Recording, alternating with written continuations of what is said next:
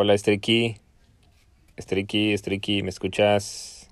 ¿Me escuchas? Creo que te estoy enviando un, un audio nada más.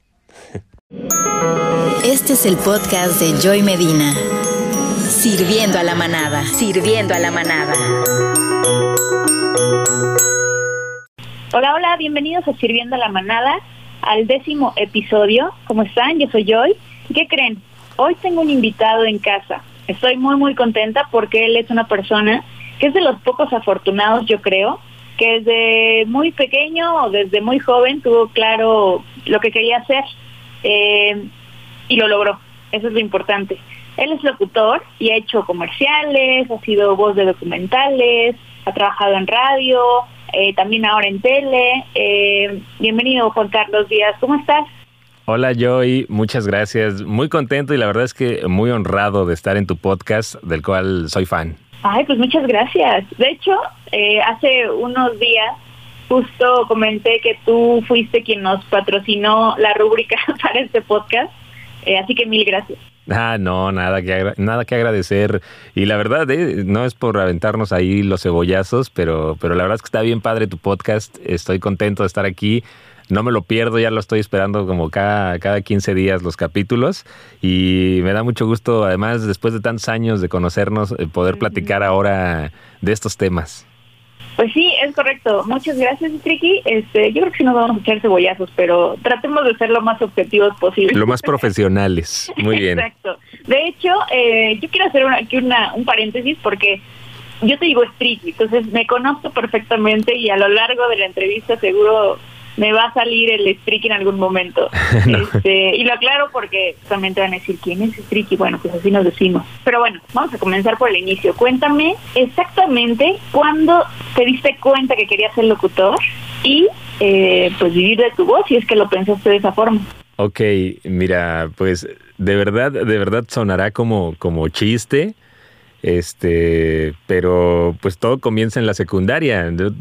literalmente es cuando hablaba con mis amiguitas por teléfono. ahí todavía era utilizar el teléfono, la línea telefónica, no marcar a la casa y pedir por la amiguita o, por tu compañero. Y pues ahí entre te, aventabas largas charlas y siempre salía el comentario de, ay, qué bonita voz tienes, ay, qué bonita voz tienes. Yo en ese momento la verdad es que no lo percibía como tal, ¿no? Y obviamente estás también en una fase de cambio de, hormonas y, de todo tu sistema. De ahí me fui quedando como con esa idea. La verdad es que nunca pensé que tuviera como como una vocación tan fuerte hacia la locución, ¿no? Hacia la radio, hasta la prepa.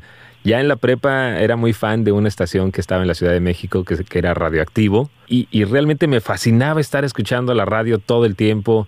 Me fascinaba estar escuchando a un locutor que es Olayo Rubio, del cual me declaro como, como, como fan y, parte de, esa escuela que él fue dejando en la radio, porque yo escuchaba a este tipo estar hablando de todos los temas y de repente poner música y era música que me gustaba y realmente me emocionaba. Y entonces yo llegaba de la prepa y me ponía a aprender el radio y me ponía a bajar las canciones, a grabar las canciones en ese momento, ¿no? En el cassette. Y pues llegó un momento en el que yo empecé a hacer esto, ¿no? Yo empezaba a presentar las canciones en mi casa solo, este, con los cassettes que grababa, como, como lo hacía en la parte de radio. Este, pues llega el momento de la elección de carrera y pues yo estaba entre, ya sabes, administración de empresas, que es cibernética y computación, que es el futuro, no sé qué.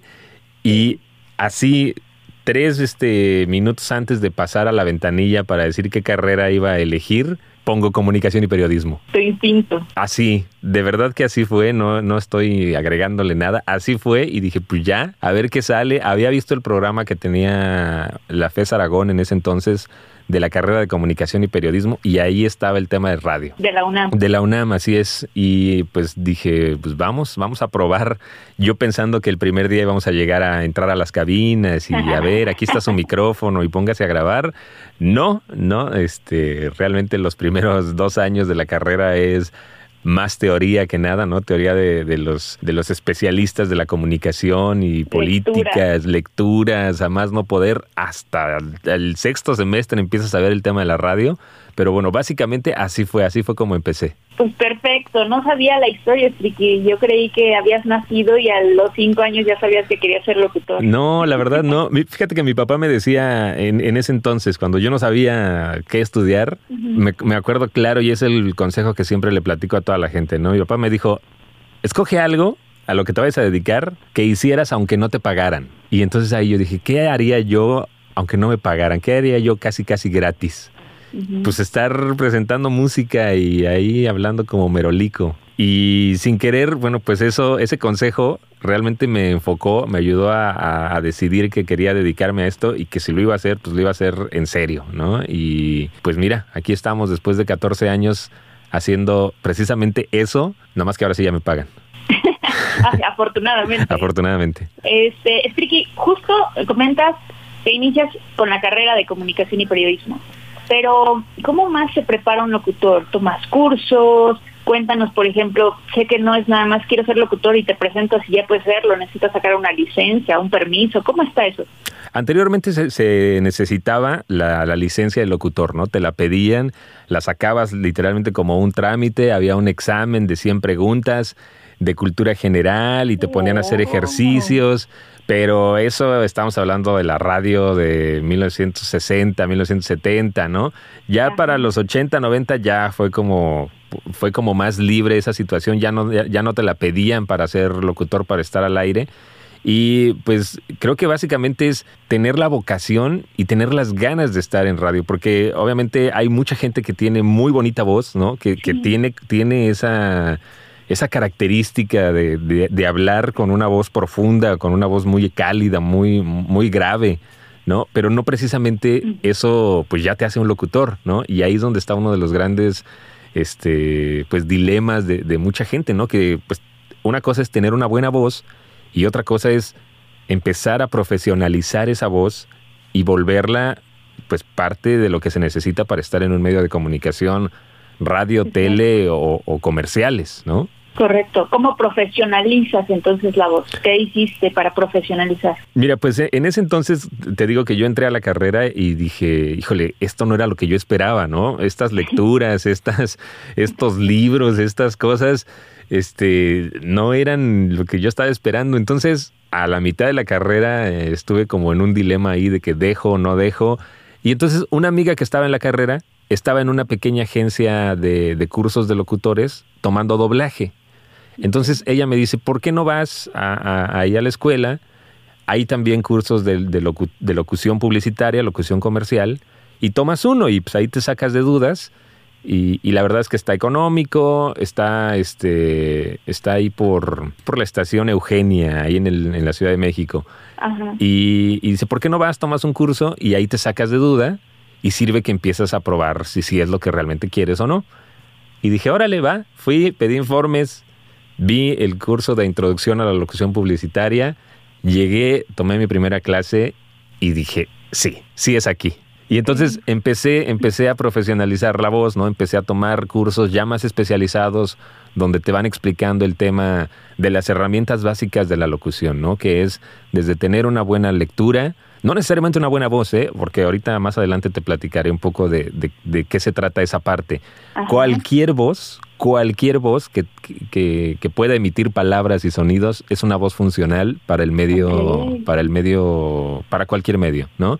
Pero bueno, empecé a tomar estos cursos y pues poco a poco me fue, me fue emocionando, me fueron dando muchas ganas. Entonces ahí empecé a complementar y equilibrar la parte que yo estaba tomando en la universidad con la carrera con la parte práctica. Ajá. De hecho, aparte me, me parece súper bien la decisión, o sea, muy buena decisión, sin saberlo obviamente tú, pero para alguien que nos está escuchando y ya está queriendo tirar la toalla porque la carrera que le eligieron no es lo que están esperando, que paralelamente traten de involucrarse para confirmar si sí va por ahí. Sin duda, sin duda. Creo que ahí es donde vino ese gran complemento que yo tuve la, la fortuna y la bendición de, de, de, haber adquirido, ¿no? De no haber desistido de la universidad. Me pude haber dedicado a tomar solamente cursos de locución, pero pues decidí ahí combinarlo. Afortunadamente eran los fines de semana, los cursos, eran los sábados, entonces me quedaba perfecto.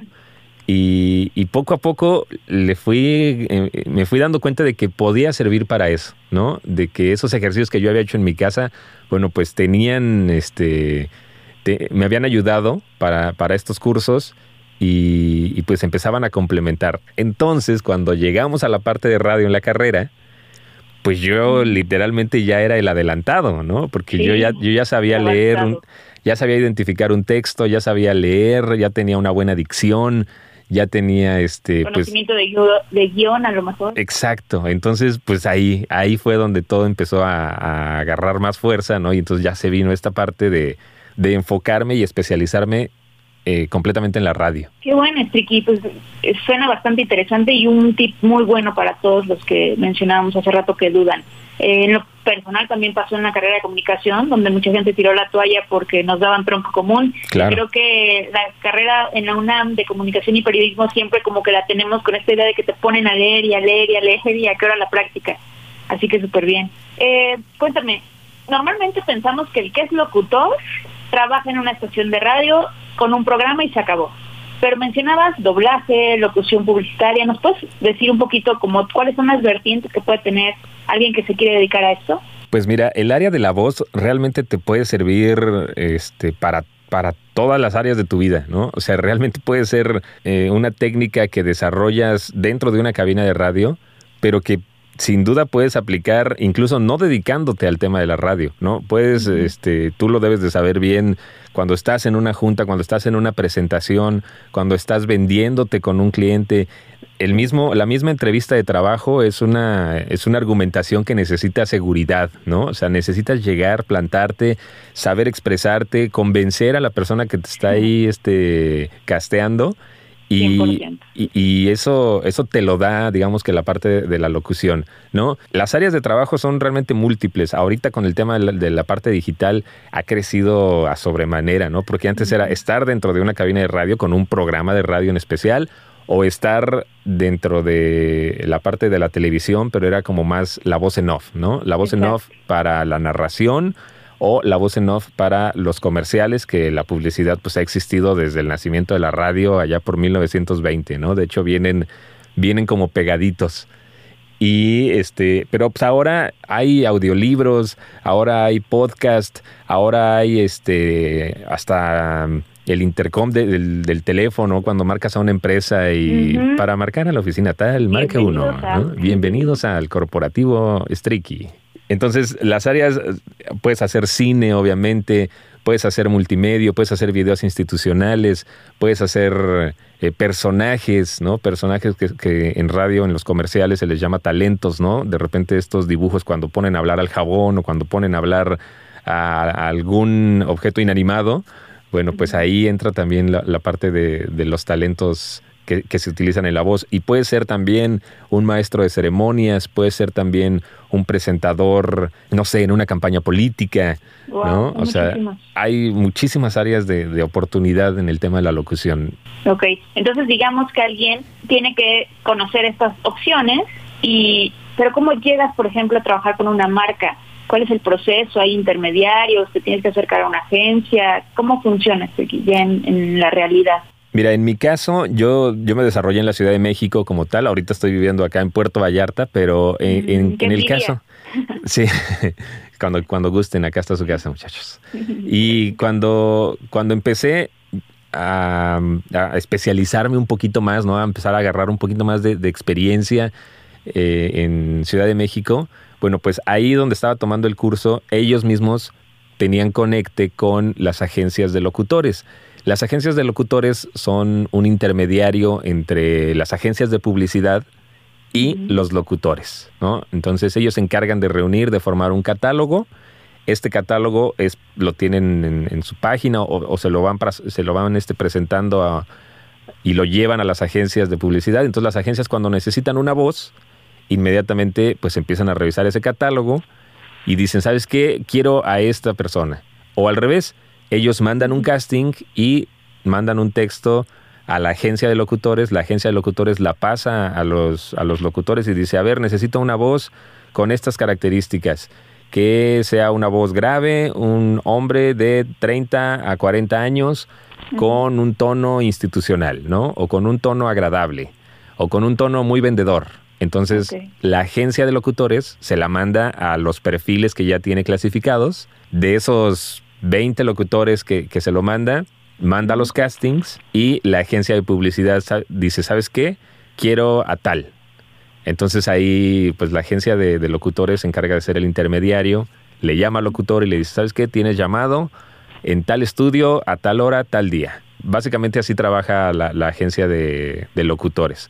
Pero realmente ahora lo puedes hacer pues de muchas maneras, ¿no? Desde tú personalmente empezar a, generar conectes, a tener tus propias relaciones públicas, hasta plataformas como Fever, que es una plataforma que tiene unos años que en el que tú te, postulas como un, como un prestador de servicios ¿no? Y de repente, pues alguien que necesite una voz en Estados Unidos, en, República Dominicana, en, España, ve tu demo y te manda una, propuesta de oferta, ¿no? Te dice, mira, tengo estos textos y tengo para, ese, para esa grabación 50 dólares. ¿La haces o no la haces? Entonces, eso ya lo haces tú de forma directa por, por tus propios medios, ¿no? Si tienes la opción de grabar, grabas el texto, se lo haces llegar y la misma página de Fever te da la opción de hacerte el pago por, por PayPal. Ok, ya muy internacional el tema. Sí, sí, ya eso te, digo, es más bien como, como buscar a las opciones, pero básicamente se siguen utilizando el tema de las agencias de publicidad y las agencias de locutores, que son las que, pues las que van ahí como, como casteando. Casteando y juntando a los talentos, efectivamente. Mm, ok, oye, y alguna vez en una conversación informal, pues me platicabas que ser una voz institucional puede ser un, una acción muy bien pagada, ¿no? Una posición bien pagada. Em, ¿Sigues pensando lo mismo o ya has cambiado un poco de cuáles son las formas donde quizá por la tendencia de lo que me decía, ya hay muchos audiolibros, ya hay, ya hay miles de opciones. ¿Por dónde tú ves el potencial a mediano o largo plazo, sobre todo considerando porque se ha mencionado o se mencionaba que la radio en algún momento iba a ser obsoleto? ¿Tú qué piensas al respecto? Mira, como productor de radio, porque también le, le he entrado a eso desde hace 10 años, ¿no? De lleno estando como productor de radio, he escuchado muchas veces esa frase y, no, la verdad es que la radio, a pesar de la llegada de la televisión, a pesar de la llegada de Internet, a pesar de la llegada de los podcasts, de Spotify, la radio se sigue manteniendo. ¿Por qué? Porque no tienes la dependencia de una conexión a Internet, del uso de datos, la radio sigue siendo gratuita ¿no? Aunque ya hay algunas plataformas de paga, ¿no? Pero la radio sigue estando ahí y sigue estando pues a la mano del radio escucha. La tienes en el coche, la tienes en tu casa, la tienes en los teléfonos inteligentes, ¿no? Y la radio sigue teniendo una un potencial porque pues no se despega del radio escucha, ¿no? La gente necesita música, necesita noticias, y, la inmediatez, la inmediatez que tiene el medio, pues eso es difícil que compita, tal vez con Twitter, ¿no? Pero pues no sé si este señores de 50, 60 que, sí los hay, ¿no? O señoras de 40, 50, 60 años, este, pues que tengan su cuenta de Twitter, ¿no? Pero si no tienen cuenta de Twitter, pues van y prenden la radio y ahí se informan. Entonces, pues la radio sigue siendo un, medio este, con alto potencial. La pregunta que me hacías acerca de eh, qué tanto vemos eh, la parte de lo institucional, te puedo decir que he conocido amigos, y, era lo que te decía, cualquier voz te va a funcionar para hacer algo detrás de un micrófono. ¿Por qué? Porque conozco amigos que durante toda su vida de, de, locutores han grabado solamente esta parte de los talentos y les va muy bien. ¿Por qué? Porque las tendencias en cuanto a los comerciales ya no son solamente la voz así grave que te dice este BBVA Vancomer, ¿no? O, o, Mitsubishi Motors. O sea, no todos los comerciales son así. De repente comenzamos a escuchar esto que te decía, ¿no? Que de repente hay un el carrito de súper que te habla y que te dice, ven a Walmart y compra dos por uno todo el tema de papas, ¿no? Es, esa vocecita la hace un talento. Y al talento a veces le pueden caer hasta 5, 6, 8 comerciales en un mes, mientras que el institucional graba uno, graba dos comerciales, ¿no? O sea, ahí se va como, como abriendo el espectro. Eh, sí sigue estando pagando, pagado o el institucional, ¿no? La, la locución comercial tiene esta, esta peculiaridad. Son voces, voces muy buenas, muy profesionales, que salen una vez, dos veces, o salen en este comercial de, de Chevrolet, de Apple, de Vancomer, pero... Marcas muy reconocidas. Pero nadie los conoce, ¿no? Más que eh, la gente del medio. A diferencia de un locutor que escuchas todos los días en cabina, ¿no? Y que dices, bueno, ah, claro, es Mariano Osorio. Mariano Osorio que y que, que, lo escuchas cinco horas al día, bueno, pues cuando la gente lo ve ahí, este, o es Bazooka Joe, ¿no? O es este... Fernanda Tapia. Fernanda Tapia, ¿no? Que está en todos lados, Fernanda. Entonces la gente los empieza a reconocer, ¿no? En el tema de los locutores comerciales no es precisamente así, solamente se conoce dentro del gremio, pero la parte económica pues a veces es muy, muy bien remunerada. O sea que también para quien quiera cortar camino en cuanto a que le paguen o no le paguen, es una buena línea para, eso sí, para seguir. Eso sí, déjame decirte, y todos los locutores que escuchen este podcast lo sabrán, el, el, los pagos en la locución comercial, bueno, pues también son otro tema porque pues este, este deal que se hace entre la agencia de publicidad y la agencia de locutores, bueno, pues en la lista de pagos de las agencias, pues puede demorar de seis meses hasta wow. año y medio, ¿no? Entonces tú grabas una cosa ahorita en enero y no te la pueden pagar hasta diciembre. Entonces, yeah. de repente, ahí es donde está también la, la, el reto de los locutores comerciales, ¿no? Estar haciendo de todo un poquito. Hay, hay, hay, muchos locutores que hacen doblaje, hay locutores que tienen su programa de radio, ¿no? Para empezar a complementar. Y obviamente, pues de repente empiezas a grabar uno, dos, tres comerciales al mes, ¿no? Y eso, eh, los primeros años es de resistencia porque no ves un, un peso, o sea, no te pagan. Hasta dentro de unos meses que comienzan a, a, salir los pagos y pues ya de repente te empiezan a pagar cosas que ni siquiera te acuerdas que habías grabado.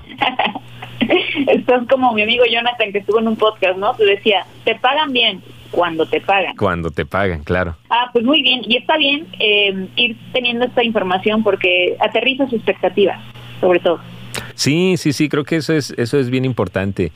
Y, y, con respecto al, al, uso de las voces en la, en la publicidad, no sé si ustedes se han dado cuenta, si tú te has dado cuenta, Striki, que de repente hay unas campañas que son impresionantes, pero como que deciden no gastar o no invertir en la parte de la locución y entonces ponen, no sé si a uno de los asistentes o al copy o a, porque creen que tiene bonita voz, ¿no? Y, y, puede que tenga bonita voz, pero no es una voz entrenada. Y entonces esa voz, el uso de esa voz, el no haberle dado la intención necesaria, termina por porque la campaña no sea tan espectacular como la estaban... Como pudo haber sido. Como pudo haber sido, ¿no? Y, y eso yo, lo, yo, al menos yo lo he visto como que cada vez es una, no sé si es una tendencia, que de repente la parte de la voz ahí como que se termina cayendo, como que no le dan el peso necesario Sí.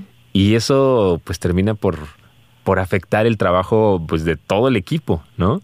No, y, y, y, no gastas poquito en una producción, o sea, estamos hablando de grandes producciones donde ya invertiste mucho y claro. al final te quieres ahorrar en una voz que supongo que será por desconocimiento o será así por ahorrarse unos pesos. Pues la verdad es que ahí sí ya yo creo que depende de cada creativo, de cada grupo de las agencias, porque mucha tendencia también tiene tiende a a, a, a hacer a, a, hacer este tipo de, de, solicitudes, ¿no? El famoso no locutor. Nosotros para que se escuche normal. Para que se escuche natural, como si fuera Ay, una no. persona este, igual, ¿no? O sea, para generar empatía. Entonces ahí utilizan al término de no locutor, ¿no? Yo me acuerdo que cuando estábamos en, la, en los cursos o en las agencias incluso, te decían, quiero que suene este, no locucionado. Ok, ¿no? Entonces estás, estás, estaban contratando locutores para que suenen no locucionado. Pero estamos de acuerdo que un locutor profesional puede hacer eso. Claro, se aprende a hacer el famoso tono no locutor, que no es necesariamente el imposte de la voz. Uno piensa que, uno piensa que el, el locutor tiene este, tenemos esta idea en la cabeza de que es el cliché, ¿no? El cliché de bienvenidos, ¿no? De que todas las voces son así de ese tipo. Oye, mira, tienes voz de locutor. Pero no, realmente creo que las marcas lo que están buscando ahora es tener frescura, ¿no? Que su producto se sienta no despegado del cliente, sino más bien de forma empática. Y con un lenguaje natural. Con un lenguaje natural y coloquial. Fernando, Arturo, como en las novelas. Oye, Triqui, ahora, regresando un poco a tu historia. Eh, ¿Alguna vez dudaste si tenías el suficiente talento o si podrías vivir de eso y tiraste la toalla? Sí, varias veces, varias veces. Al, principio estaba un poco, a pesar de que estaba tomando estos cursos y de que ya de repente pues terminé los, los tres cursos que estaba dando esta pequeña agencia, que es una agencia que, está, que se llama Alegro, eh, por si alguien la quiere buscar y quiere eh, probar y castearse ahí en el tema de la locución, si tienen el interés. Este, pues sí, varias veces yo salía de los cursos decepcionado, ¿no? Porque no me había salido el ejercicio, porque no había dado el tono que me había pedido el maestro, no había pedido, no había podido dar la intención, y entonces me frustraba y decía, no, ¿sabes qué?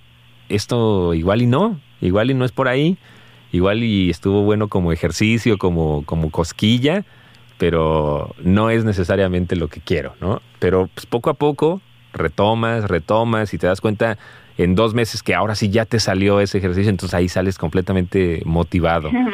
De si puedo. Cuando sales al mercado laboral, obviamente es muy distinto lo que, lo que se plantea en la carrera que a lo que te enfrentas, ¿no? Porque pues desde que tengas que ir a tocar puertas eh, para dejar tu currículum, para dejar tu demo, hasta, hasta pues encontrarte con que tú llegas y dices, oiga, pues yo soy locutor y quiero dejar mi demo y esto. Ah, sí, y literalmente lo agarran y lo ponen ahí encima de otros 20 demos que fueron a hacer lo mismo, ¿no? Pero afortunadamente existen este tipo de agencias que, que te comentaba, ¿no? Hay agencias como locutores.com, como Newcasting, eh, como producción coordinada ahí en Ciudad de México que te reciben, ¿no? Y tú vas y, dejas tu demo y te dicen, ah, claro, ¿no? Lo ponen en el catálogo y de repente te empiezan a mandar castings. Si tú respondes y lo envías, ¿no? Estás ahí como participando o te invitan a casting eh, presencial. Ahorita con el tema de la pandemia eso, eso cambió mucho. Pero pues te, te, invitan al casting y en una de esas pega un comercial te pega un, pequeño personaje, una línea que tienes que decir en un comercial y eso créeme que te da para arriba, ¿no? O sea, dices, híjole, a alguien más le gustó mi voz, eso te cambia completamente el chip y dices, bueno, voy a, seguirme esforzando, voy a, seguirme preparando, ¿no? Eso es bien importante. Yo no he dejado de tomar cursos desde que empecé porque pues todavía digo, híjole, escucho voces en los, en los comerciales y en la tele y digo, qué padre, qué padre intención, qué padre voz. y, te motiva a querer seguir este, generando cosas, ¿no? Y al mismo tiempo, cuando te escuchas en la radio, ese, ese gran emoción de, escuchar tu voz en... Soy yo. Ajá, no, no, le puedes decir a todo mundo, ¿no? Pero, pero ya esa satisfacción personal te motiva bastante. Sí, correcto. Oye, ah, justo estás hablando de la preparación y es algo que han coincidido varios invitados que han estado en este podcast. La preparación constante. Eso, desde mi punto de vista, ahorita que lo mencionas, te ha llevado a donde estás. Cuéntanos que no nada más ya hoy eres el locutor, evidentemente, ni productor, de radio también estás haciendo y te estás involucrando en cosas de tele. ¿Dónde trabajas? ¿Qué estás haciendo? Cuéntanos. Mira, yo estaba en Ciudad de México grabando comerciales, ¿no? Comerciales como, como locutor comercial con estas agencias y al mismo tiempo me invitaron a trabajar en un proyecto que es Guam Radio, que es la estación de la Universidad Autónoma Metropolitana. Literalmente esa estación la, la creamos desde cero, ¿no? Una estación universitaria con, pues, con ganas de, difundirlo, el trabajo que se estaba haciendo dentro de la, de la UAM. Y ahí empecé primero como locutor, después como programador musical y después me convertí en, jefe de producción, ¿no? Este, por, eso, por eso he tenido la bendición de estar en estos dos mundos, tanto detrás del micrófono como detrás del cristal grabando voces, ¿no? Y después de cinco años de estar ahí trabajando, a mi jefa, en ese momento, Claudia Meléndez, la invitan a crear una estación comercial con esto de que se abrieron las licitaciones y iban a dar permisos para hacer para abrir más estaciones de radio que ya estaba como cerrado el tema. Bueno, pues le invitan a hacer un proyecto de radio comercial ahora en Puerto Vallarta. Puerto Vallarta y Baja California Sur. ¿Eso hace cuánto fue aproximadamente? Eso fue aproximadamente hace cuatro años. Eh, pues le dijo a otros dos compañeros eh, que estábamos ahí mismo en la estación de la UAM, dijo, ¿saben qué? Me están ofreciendo esto, pues quiero invitarlos, quiero que tú seas mi coordinador de producción, quiero que tú seas mi coordinador de, de programación y pues que levantemos este proyecto literalmente desde cero. Pues a nosotros en ese entonces se nos hizo como, no teníamos como tantas obligaciones, ¿no? este, y dijimos, vámonos a vivir a la playa, como no, será divertido. Eh, será emocionante, ¿no? Yo creo que es el sueño de, cualquier persona irse a vivir a la playa y además dedicándote a lo que más te gusta, ¿no? Seguro. Y, así fue como decidimos aventarnos y, y literalmente vinimos a formar el proyecto de Radiante FM es una estación eh, comercial, es una estación que tiene este, pauta comercial, ¿no? Y que está con sede aquí en Puerto Vallarta, pero también en Los Cabos y en La Paz. Y aquí hemos estado durante tres años haciendo, pues haciendo programas de radio desde Stricky desde la parte de ponerle el nombre a la estación, ¿no? Sí, sí, sí, o sea, desde cero, crear la idea. Crear la idea, crear los conceptos, crear la imagen sonora, crear los contenidos. Buscar patrocinadores, clientes, obviamente. Este, yo no sé si te tocó ver casi casi construir las oficinas donde estás, que alguna vez tuve una oportunidad de ir y están preciosas. A mí me gustan mucho. Sí, realmente las, las instalaciones las vimos en obra negra. ¿No?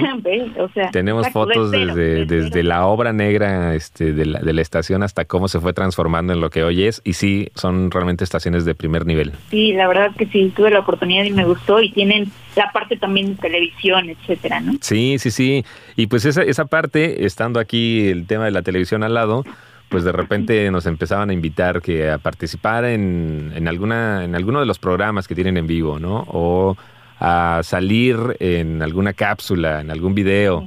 Y poco a poco ahí se fue dando hasta que a uno de mis compañeros, de mis productores que yo tenía aquí en radio, se lo llevaron para tele y le pidieron crear un programa. Y pues ahí nos invitó a otra compañera y a mí que son los, son los, somos los que hacemos el programa de los Reyes de las Olas aquí en Puerto Vallarta, un programa diario de lunes a viernes de 7 a 8 y nos, nos, fuimos a hacer televisión y estamos, realmente estamos experimentando, estamos haciendo nuestros, nuestros primeros pininos en el tema de la producción y en el tema del contenido. Pero ha sido muy divertido y pues obviamente sigues aprendiendo cosas.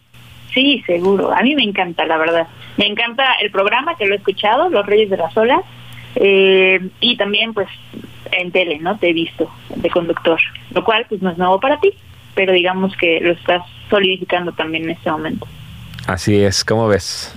Muy bien, Sticky, pues ya no te quiero quitar más tiempo, sé que estás súper ocupado, ya escuchamos todo lo que haces, eh, pero como tú sabes, pues esta es una de las últimas preguntas, es que nos compartas si te ha ayudado un libro, ya nos compartiste cursos, ya nos compartiste consejos, incluso de tu papi, que te funcionaron y que creo que puede funcionarle a mucha gente, pero no sé si algo te haya ayudado en el aspecto profesional o personal que quieras recomendarnos, una peli, un podcast que sigas, un curso, este, tú dime. Pues mira, creo que independientemente del área de la locución, digo, si, la, si el enfoque que quieren darle a alguien que esté allá afuera y que quiera entrarle a la locución es, uno, buscar cursos, ¿no? Y buscar cursos ahora los encuentras tanto presenciales, que son, yo los recomiendo mucho, ¿no? Los, los cursos presenciales, porque realmente estás frente a directores de casting. Locutores.com tiene muchos cursos que, son este, enfocados y que son impartidos por tanto locutores como directores de casting. Entonces ellos son los encargados de, de dirigir conforme a lo que el cliente está pidiendo, ¿no? Entonces eso te ayuda bastante porque te das cuenta de la tendencia, te das cuenta de cómo está la escena y de lo que están solicitando. Y eso te ayuda. de profesionales, ¿no? Sí, sí, sí, claro, ¿no? Es una, es una competencia impresionante también ese, ese mundo de, de los locutores y de, del tema del doblaje. Hay, hay videos, hay entrevistas en YouTube de personajes como, como Mario Filio. Mario Filio es un locutor de años, es un personaje que hace mucho doblaje.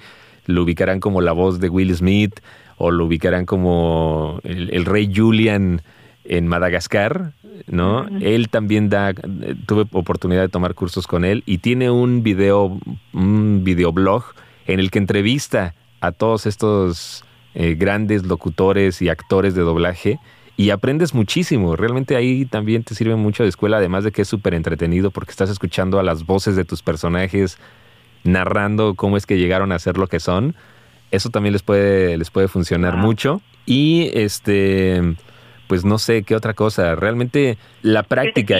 Yo creo, yo creo que la práctica es, es algo que, que, va puliendo al locutor, ¿no? O sea, cualquier, repito, cualquier voz, si tú crees que tienes una voz fea, no tienes una voz fea, es una voz que se puede utilizar siempre y, siempre y cuando la, la logres eh, dominar, ¿no? La logres este, pulir, la, la puedas cambiar. Evidentemente la lectura siempre va a ser básica, porque la lectura tanto para poder leer un comercial con la puntuación correcta, como para generar un bagaje cultural, en el caso de los locutores de radio, pues que te dé carnita de dónde agarrar a la hora de estar frente a un micrófono. Esos creo que serían los tres puntos que yo les recomendaría. Y pues que si eso es lo que quieren, el principal, ¿no? Si eso es lo que quieren, este, se puede, siempre y cuando pues le, le pongan ahí mucha pasión y mucho corazón. Cuando yo tengo por ahí una frase que dice que cuando las cosas se hacen eh, con el corazón, nada puede salir mal. Ah, está bonito. Y es cierto, lo has vivido, lo practicas. Sí, sí, sí. Y ahí están los resultados, ¿no? Sí, la verdad es que he tenido, he tenido muchas, muchas satisfacciones con este trabajo y lo que yo siempre le digo a, mis compañeros o a mis familiares que me preguntan, ay, ¿cómo te va en la radio? Pues la verdad es que siento que no, no estoy trabajando y todavía me pagan, ¿no? Entonces es, es una gran bendición estar haciendo eso. Aunque sí. así, exacto, es lo que cualquiera aspiraría, creo yo. Sí, sí, sí, sí. Obviamente, como todo trabajo tiene sus, sus lados estresantes, tiene sus lados este, de, de mucha chamba, de dejar eventos, ¿no? De eventos familiares, tienes que estar pegado a, la radio, a las grabaciones, pero, pero bueno, son gajes del oficio. El precio. El, precio, de, así es. Por lograr tu sueño. Estriki, muchísimas gracias. Me encanta platicar contigo como siempre.